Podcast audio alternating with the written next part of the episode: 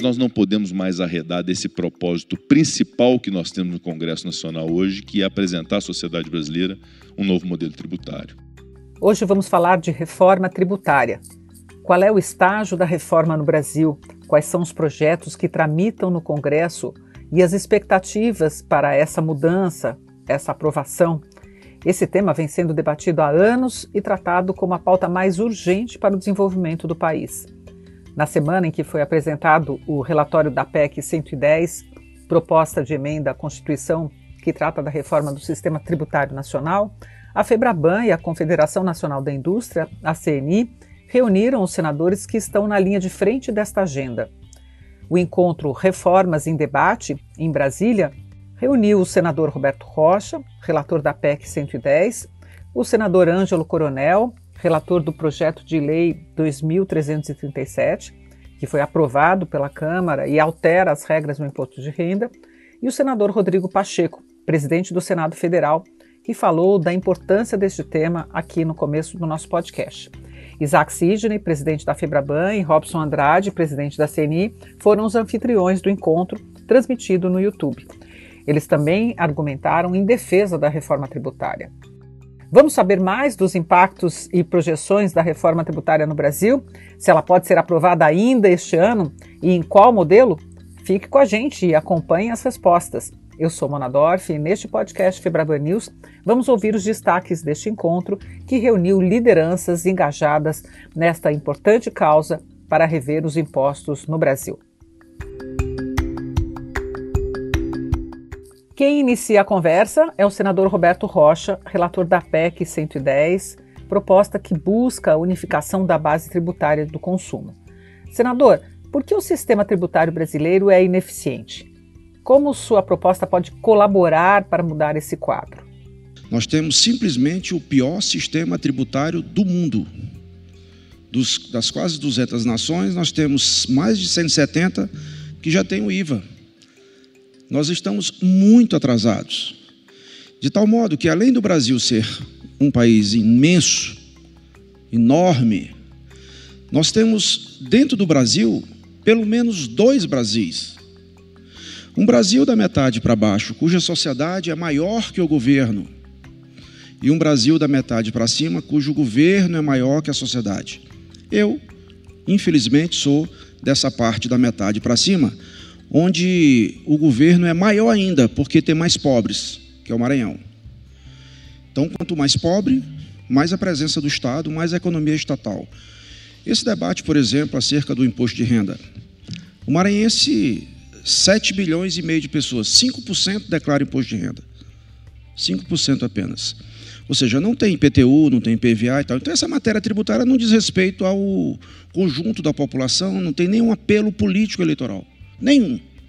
Contudo, eu sou absolutamente convencido de que só se tem uma forma de combater a pobreza: é gerando riqueza. Nós temos no país três bases tributárias: consumo, renda e patrimônio. Qual é a maior? Muito maior. É a do consumo. E no Brasil, o consumo é mais de 50% o inverso dos Estados Unidos que você vai lá, compra um telefone, por exemplo, 100 dólares você paga lá 100 mais a taxa. Os impostos no Brasil da base consumo, eles são muito mais indiretos. Se eles são indiretos, a cidadão sente, mas não sabe. Tipo o ICMS, que é o mais voraz e faminto de todos. Talvez pior do que o ICMS no Brasil, só a contribuição patronal que faz com que um empregado com carteira assinada custe dor no Brasil. Um verdadeiro absurdo. Agora, os impostos indiretos, eles são próprios de países não democráticos, porque mascara a arrecadação. Ou seja, os impostos diretos, que é o que o cidadão conhece e sente, sabe, é o imposto de renda, quando você recebe o contra-cheque, está lá. IPTU e IPVA também. Isso para o Brasil, da metade para cima, é muito pouco. Isso diz respeito muito mais ao Brasil da metade para baixo. Daí porque a dificuldade de fazer uma lei para dois países, absolutamente distintos um do outro, Maranhão e Rio Grande do Sul. Ora, então o único caminho para se criar o IVA foi o IVA dual. De tal modo que agora a gente pode fazer essas apresentações e dizer que nós vamos criar o IVA dual, aonde o governo federal unifica PIS e COFINS, que é a chamada CBS, mais uma demonstração de que o governo na época jogou a toalha, queria fazer a dele, e o IVA dos entes subnacionais, unificando o ICMS mais o ICMS, o ISS. Essa que é, em tese, o eixo principal da nossa proposta. Muito obrigada, senador Roberto Rocha. Outro projeto importante que está em debate é o PL 2337, que altera as regras do imposto de renda e já está no Senado para ser avaliado. O relator Ângelo Coronel resume o estágio desta pauta, que já foi aprovada pela Câmara dos Deputados, e fala também do prazo dessa nova etapa. Senador, por favor. Eu fico perguntando: a quem agrada o PL 2337? Porque municípios chegam para mim e dizem, senador, não dá. Governadores chegam para mim e dizem, não dá. Eu fiz, levantei os números da Receita Federal, também não dá receita positiva, negativa. Abri para ouvir todos os segmentos da sociedade empresarial brasileira e até então, ainda falta ouvir uns 20 ou 30, eu não achei um que dissesse bom texto, merece ser aprovado. Então, em virtude disto, eu estou estudando, voltando aos bancos da faculdade, apesar de ser matemático, engenheiro civil, mas estou me sentindo um aluno de novo, só que agora de tributos. Apesar de ter um certo conhecimento, mas você me fez uma pergunta interessante. Não dá para você taxar lucros e dividendos de 15% de lucros e dividendos anteriores. Isso aí virou bitributação, isso não existe. Eu acho que isso é uma ilusão de quem colocou isso no texto. Lucros e dividendos teria que ser a partir da aprovação da lei, não lucros e dividendos acumulados. Vai gerar um contencioso grande, só vai ficar bom para escritório de advocacia. Me desculpe com todos os respeitos dos advogados aqui presentes os que estão nos escutando. Aí você pega, vai para redução do imposto de renda corporativo. Excelente. Concordo plenamente. Mas nós temos que fazer conta para ver se a queda de, 34, de, de 15 com 10 com 9, caindo para 8 com 9 com 10 adicional, ou seja, a queda para 26, se fecha a conta quando você taxa os dividendos de 15%. Essa conta precisa ser feita. E nós estamos fazendo. E até então, preliminarmente, mesmo os números não tendo chegado é, totais por parte da Receita, mas nós temos o Instituto, o IFE, que é o Instituto do Senado, eles têm nos dado alguns dados que a gente vê que realmente a conta não fecha. O texto que veio da Câmara, nós estamos dissecando, ouvindo, para que a gente possa lavrar algo palatável, sem pressa. Eu não trabalho com pressa, nem trabalho sob pressão. A pressão é a chantagem emocional de dizer: ah, se não aprovar, o Brasil não vai poder ter condição de propiciar os mais pobres o, o Renda Brasil. Ah, que é isso?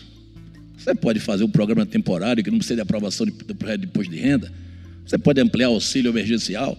Então não dá para você querer fazer uma reforma de imposto de renda que mexe com todas as empresas do Brasil e também com várias e várias pessoas físicas com esse tipo de chantagem, não vou dizer emocional, mas chantagem tributária. Vou até inventar esse nome aqui agora irei fazer dentro do meu tempo, não do tempo que o Ministério da Economia quer. Se me designaram como relator, eu não tenho condições de apresentar uma peça que eu não esteja convencido que ela é a melhor peça para aqueles que pagam tributos. Ora, se tem tributo, quem gera o tributo são os empresários do Brasil. Você não pode querer mudar sem ouvir aqueles que proporcionam essa receita. Então, após ouvir todos os segmentos empresariais constituídos no Brasil, eu começo a tabular o meu relatório. Obrigada, senador Ângelo Coronel. A pergunta agora é para o presidente do Senado, Rodrigo Pacheco, e ela é bem objetiva. O Brasil pode aguardar mais 15 anos para alterar o modelo do sistema tributário, senador? Não. Eu considero que nós não podemos aguardar mais 15 anos para se alterar o modelo do sistema tributário brasileiro.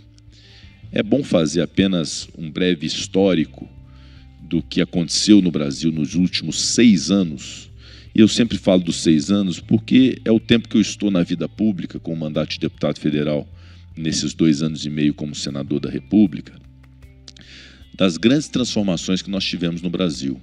Nós aprovamos nesses últimos seis anos o Congresso Nacional medidas como a reforma previdenciária, muito desejada ao longo de 20 anos, porque se tinha necessidade de fazer uma alteração do modelo previdenciário, porque era simples, havia um aumento da expectativa de vida do brasileiro e havia necessidade de um remodelamento sob pena de levar à bancarrota o sistema previdenciário nacional. Antes da reforma da Previdência, porém, havia uma expectativa grande de um novo modelo do sistema trabalhista brasileiro, da legislação trabalhista, que pudesse ter maior liberdade e liberalidade nas relações de trabalho, mudando um pouco a cultura do Brasil, da cultura puramente do emprego, para se ter a cultura do trabalho. E com isso, fizemos a reforma trabalhista em 2017, conjugada com uma nova lei que definia as terceirizações no Brasil, que é um novo modelo de trabalho da relação daquele que deseja ter o trabalho daquele que deseja trabalhar. Fizemos também uma alteração constitucional para se definir o chamado teto de gastos públicos, que é a expressão mais pura da responsabilidade fiscal de um país. Isso é coisa de país sério, que se preocupa em gastar aquilo que se arrecada, é gastar com comedimento, com as correções próprias, mas com o comedimento necessário para se ter rigidez financeira e fiscal no país. Então se somaram medidas como a responsabilidade fiscal consubstanciada no teto de gastos públicos, depois no momento de crise de uma PEC emergencial de autoria do Senado Federal, a mini reforma eleitoral, que de certo modo dá uma estabilidade eleitoral no Brasil, que nós optamos em 2017 por um modelo e que felizmente nós conseguimos mantê-lo agora nessa iniciativa que houve de tentar alterar mas nós tivemos no Congresso Nacional a maturidade de compreender que aquele modelo de 2017 do sistema proporcional, sem coligações partidárias, com cláusula de barreira, projetando para o futuro menos partidos políticos no Brasil e com isso um aumento da representatividade política, foi uma opção que nós fizemos. Além disso, alterações muito importantes em marcos legislativos. Nós fizemos uh, o marco legal do saneamento básico, uma nova lei de licitações, uma nova lei de falências e recuperação judicial, essa inclusive que fui relator, um novo marco legal das startups. Fizemos um novo marco legal do clube empresa no Brasil, permitindo as sociedades anônimas é, do futebol. Uma série de projetos que foram sendo a lei do gás, que foram sendo aprovados e que reestruturaram o ordenamento jurídico para termos um ambiente no Brasil mais previsível, de melhor segurança jurídica e acompanhando as inovações. Então, depois de feitas todas essas reformas às quais eu me referi, há um momento hoje de reconhecimento de que as circunstâncias nos impõem discutir e decidir o modelo tributário do Brasil. Eu acho que nós não podemos, a despeito de todas as dificuldades que nós temos hoje, de certa instabilidade política, dessa crise institucional que infelizmente norteou a relação entre os poderes, a relação federativa entre Executivo Federal, Estado, Distrito Federal e municípios, de se tratar de um ano pré-eleitoral em que as reformas são obviamente muito mais difíceis de serem concretizadas e, e materializadas, é, mas nós não podemos mais arredar desse propósito principal que nós temos no Congresso Nacional hoje, que é apresentar à sociedade brasileira um novo modelo tributário. O presidente do Senado explica quais são os desafios para a aprovação da reforma tributária neste momento e o papel do Senado. As divergências fazem parte da discussão da reforma tributária, mas há duas premissas que são fundamentais. Na verdade, três. Uma, de que nós precisamos reformar o sistema tributário para simplificá-lo. Dois, que a reforma tributária não é a arte de conquistar. Não adianta, nós discutimos uma reforma tributária buscando ter mais conquistas com redução é, de encargos, é, com algum tipo de benefício para o setor A para o setor B. E terceiro, de que política é a arte de escolher e que nós vamos ter que escolher uma opção do sistema tributário que simplifique esse sistema tributário nacional. Então, é isso que norteia essa discussão da PEC hoje, embora a gente reconheça as dificuldades havidas, nós estamos em outubro de 2021, num momento de muita crise pós-pandemia, com uma inflação batendo a porta, com problemas crônicos na economia brasileira e graves, né? E nós temos um ano pré-eleitoral também. Estamos num ano pré-eleitoral, temos uma eleição daqui a um ano. Então, isso tudo realmente dificulta a discussão, mas nós não podemos deixar de ter esse propósito. E é isso que o senador Roberto Rocha tem feito sistematicamente na defesa do seu ponto de vista na PEC 110. O nosso compromisso é sempre evoluir é, a tramitação dessa PEC. Nós temos esse desejo, é um desejo da presidência do Senado, é um desejo do relator é, será um desejo, e é um desejo da maioria dos líderes partidários, de modo que nós podemos acreditar, sim, na materialização dessa alteração constitucional da PEC 110, nas nuances ali assentadas pelo relator. O Senado não pode fugir do seu papel principal, que é o papel de apresentar as propostas e ser colaborativo com o governo federal, desde que o governo federal apresente medidas sejam consistentes no enfrentamento dessa crise. Estaremos lá, eu, senador Roberto Rocha, senador Ângelo Coronel, todos os demais senadores, aptos a ajudar o governo e ajudar o Brasil a sairmos da crise. Uma medida importante, obviamente, é essa que está sendo discutida hoje na CNI e na FEBRABAN, que é a apresentação de um novo modelo tributário para o país. Senador Rodrigo Pacheco, nós podemos esperar a aprovação da reforma tributária ainda neste ano? Olha, isso depende muito do que se compreende como reforma. Nós teremos alterações, eu considero, na minha opinião, nós teremos alterações do modelo tributário. Pode eventualmente não ser aquela reforma desejada muito já há muito tempo é, pela população brasileira, pelo setor produtivo, que é essa reforma ampla da PEC 110, combinada com outras medidas infraconstitucionais. Mas eu aposto nessa possibilidade da reforma ampla, da PEC 110 ser aprovada, de termos quórum suficiente no Senado e na Câmara. Então, então eu, eu foco e centro esforços nessa possibilidade de aprovação da PEC. Mas eu considero que é, apesar de todas as dificuldades, caso não haja possibilidade esse ano de aprovação da PEC, eu acho que projetos como o do Refis, por exemplo, que é uma alteração muito substancial e importante para esse momento do país, e o próprio projeto do imposto de renda já aprovado na Câmara, com os aprimoramentos feitos pelo senador Ângelo Coronel, podem sim ser evoluídos para serem concretizados e sancionados ainda esse ano. Obrigada, senador Rodrigo Pacheco. Essas informações do presidente do Senado durante o debate foram fundamentais para mostrar a expectativa para as próximas etapas. Agora nós vamos ouvir os presidentes de duas importantes entidades representativas no Brasil, a FEBRABAN e a CNI. Isaac Sidney, presidente da Federação Brasileira de Bancos, destaca a necessidade de acelerar esse ambiente reformista para o Brasil retomar o crescimento. De fato, já estamos em outubro, faltam 12 semanas para terminarmos o ano. De um lado, nós temos cada dia mais a população se vacinando, portanto, se imunizando contra esse vírus terrível, permitindo uma flexibilização cada vez maior ah, do isolamento social.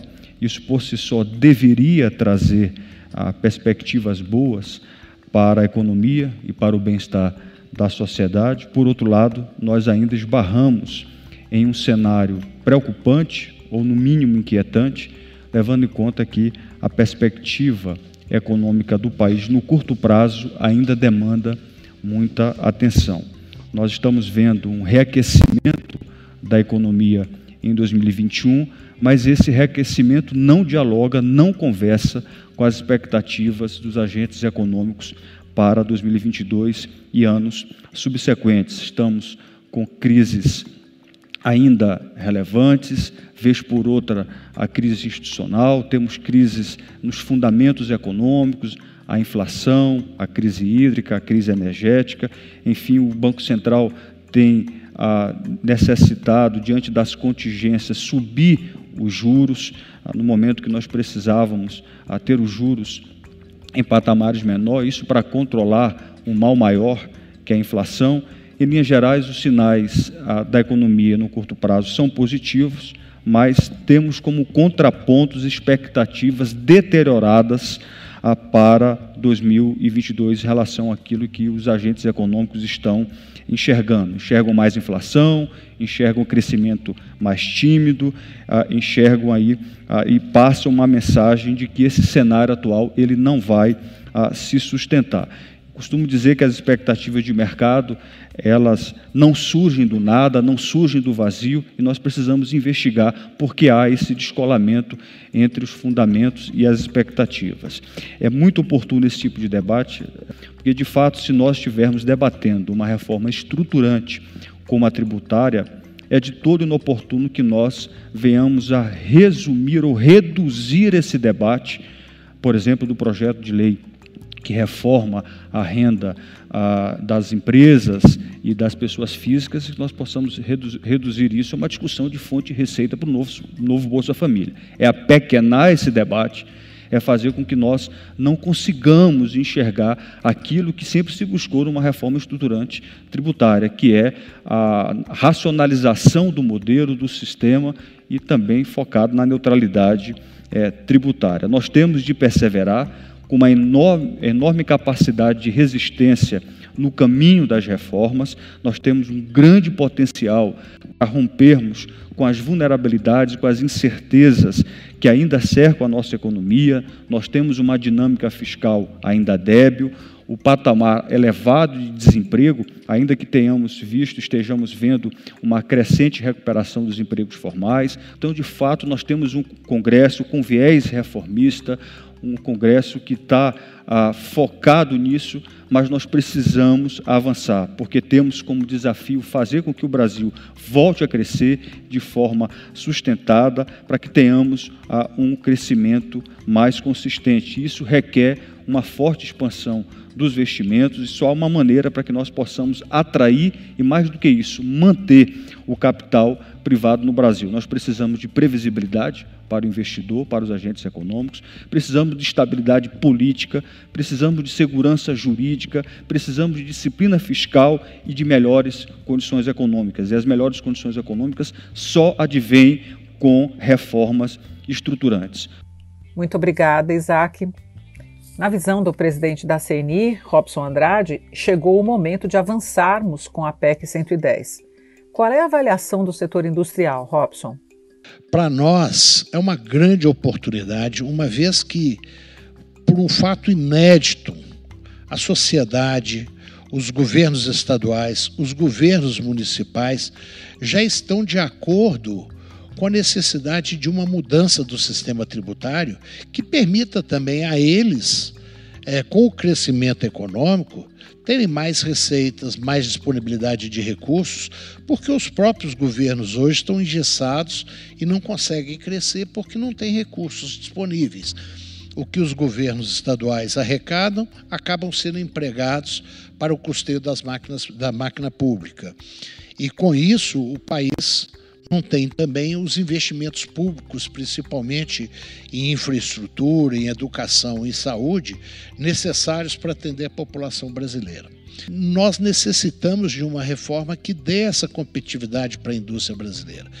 Hoje, nas exportações brasileiras, nós temos, na média, em torno de quase 8% de impostos escondidos na cadeia produtiva, exatamente porque você não consegue aproveitar todos os créditos existentes. Então, nós apoiamos sim uma reforma ampla, mesmo que essa reforma venha com dois IVAs, um IVA estadual e municipal, que englobe os impostos como ICMS e ISS, mas que simplificaria enormemente a relação das empresas que hoje estão implantadas em diversos estados do Brasil. É claro que tem algumas questões que têm de ser discutidas, que o Congresso, o Senado tem a responsabilidade de discutir, como questões de, do Fundo de Desenvolvimento Regional, tema importantíssimo é, setores como saúde e alguns serviços públicos que não podem ser onerados, tendo em vista a prestação de serviço para a sociedade, esses temas têm que ser realmente discutidos dentro do Senado, mas que já tem uma base de discussão ampla e que nós estamos num caminho bom. Por outro lado, nós temos a proposta da reforma do imposto de renda, que, no nosso entender, ela vai na direção correta na direção de reduzir os tributos, reduzir o imposto de renda é, sobre o, o lucro é, e ampliar e ter um imposto de renda sobre a distribuição de dividendos. Temos uma expectativa enorme, presidente Rodrigo Pacheco, de que o Senado possa realmente resgatar essas duas, essas duas propostas e fazer com que essas duas propostas sejam aprovadas de uma maneira que seja, que seja importante para o Brasil e que faça com que o Brasil possa crescer, desenvolver, gerar emprego, tudo aquilo que nós queremos de um país em condições de disputar um mercado e uma posição na economia global, é, com a entrada na OCDE, acordo com a União Europeia, e que as nossas empresas possam sim contribuir para que um país receba os impostos necessários para investir em educação, investir em infraestrutura, investir em saúde. Então, essa é a nossa expectativa. Nós confiamos muito no Senado Federal Obrigada, Robson Andrade. Eu retorno agora novamente ao Isaac para falarmos um pouco do crédito e do papel dos bancos na pandemia da Covid-19. Isaac, você poderia destacar a atuação do setor para azeitar a economia neste período e quais são os impactos no custo do dinheiro de não fazermos a reforma? Os bancos não faltaram ao país nessa gravíssima crise quando nós irrigamos a economia com uma concessão de crédito jamais vista. Geralmente, o que, que acontece nas crises nessa magnitude? O crédito trava, porque o risco de crédito aumenta, a taxa de juros sobem, o custo do dinheiro aumenta, a inadimplência aumenta, isso tudo vai drenando os recursos públicos para manter a economia funcionando. Nós fizemos o inverso. Os bancos tomaram a iniciativa, nós repactuamos 17 milhões de contratos de empréstimos bancários, nós fizemos com que a taxa de inadimplência chegasse no menor patamar da série histórica. A taxa média de inadimplência das dívidas bancárias chegou a 2,2 em setembro do ano passado. Nós ainda estamos com uma taxa de inadimplência patamares menores do que o período da pré-pandemia. E nós concedemos 5,7 trilhões de reais para preservar empresas e para preservar emprego. Nós fizemos isso com juros menores, taxa de juros e spread bancário. Caíram 5 pontos percentuais em média. Claro que agora a gente está vendo a, uma política de aperto monetário para conter a inflação, então as taxas de juros vão acompanhar com toda certeza vão acompanhar o ritmo de aumento da taxa básica da economia, mas é importante que nós falemos desse custo do crédito. O que, é que faz com que o crédito seja caro? Os custos que incidem para emprestar dinheiro. Um desses custos elevados é a cunha fiscal. 20% de custo ah, do dinheiro que é emprestado tem a ver com tributos que são pagos. 32% tem a ver com inadimplência. Então, nós temos 50% do custo do dinheiro, todo ele ah, está sendo alimentado, retroalimentado por uma cunha fiscal que costuma às vezes ser insana e por uma, um custo de inadimplência. O Brasil é o país que menos recupera garantias no mundo, que mais tempo demora para recuperar uma garantia e mais dinheiro gasta para recuperar uma garantia. São dados do e-business. Então nós precisamos virar essa página. Então, fica aí uma retórica por vezes rasa de que os bancos gostam de juros altos, que os bancos vivem de juros altos, quando na verdade o que nós desejamos é uma economia saudável, uma economia sem solavancos, com taxas estáveis, com taxas mais baixas, porque assim nós conseguimos juros mais baratos para que nós possamos fazer com que o crédito seja amplo, seja acessível e nós possamos ganhar em escala. Ah, é isso que os bancos têm trabalhado, por isso nós queremos fazer com que tenhamos um modelo do custo de crédito 81%, 4 quintos do custo do dinheiro tem a ver com o spread em relação à inadimplência, custos administrativos, carga tributária e por aí vai. Então, portanto, a gente precisa sair dessa armadilha nós precisamos enfrentar esse debate para que tenhamos um acesso melhor das pessoas a financiamento imobiliário, a crédito consignado, a financiamento de veículo, ao crédito agronegócio, a capital de giro. O Senado tem duas discussões muito importantes. Não é razoável que nós tenhamos essa legislação do ISS, do ICMS, do PIS, COFINS e IPI. Nós temos que, de fato, racionalizar esse nosso sistema, esse nosso modelo. Muito obrigada, senadores Rodrigo Pacheco, Ângelo Coronel e Roberto Rocha. Agradeço também aos responsáveis por essa iniciativa, por esse debate, Robson Andrade e Isaac Sidney. Lembro também que a íntegra desta live está disponível no canal da Febraban no YouTube e também na plataforma Numis. Agradeço sua companhia, sua audiência em mais esta edição do podcast Febraban News, com novidades e tendências que fazem parte do seu dia a dia. Até a próxima!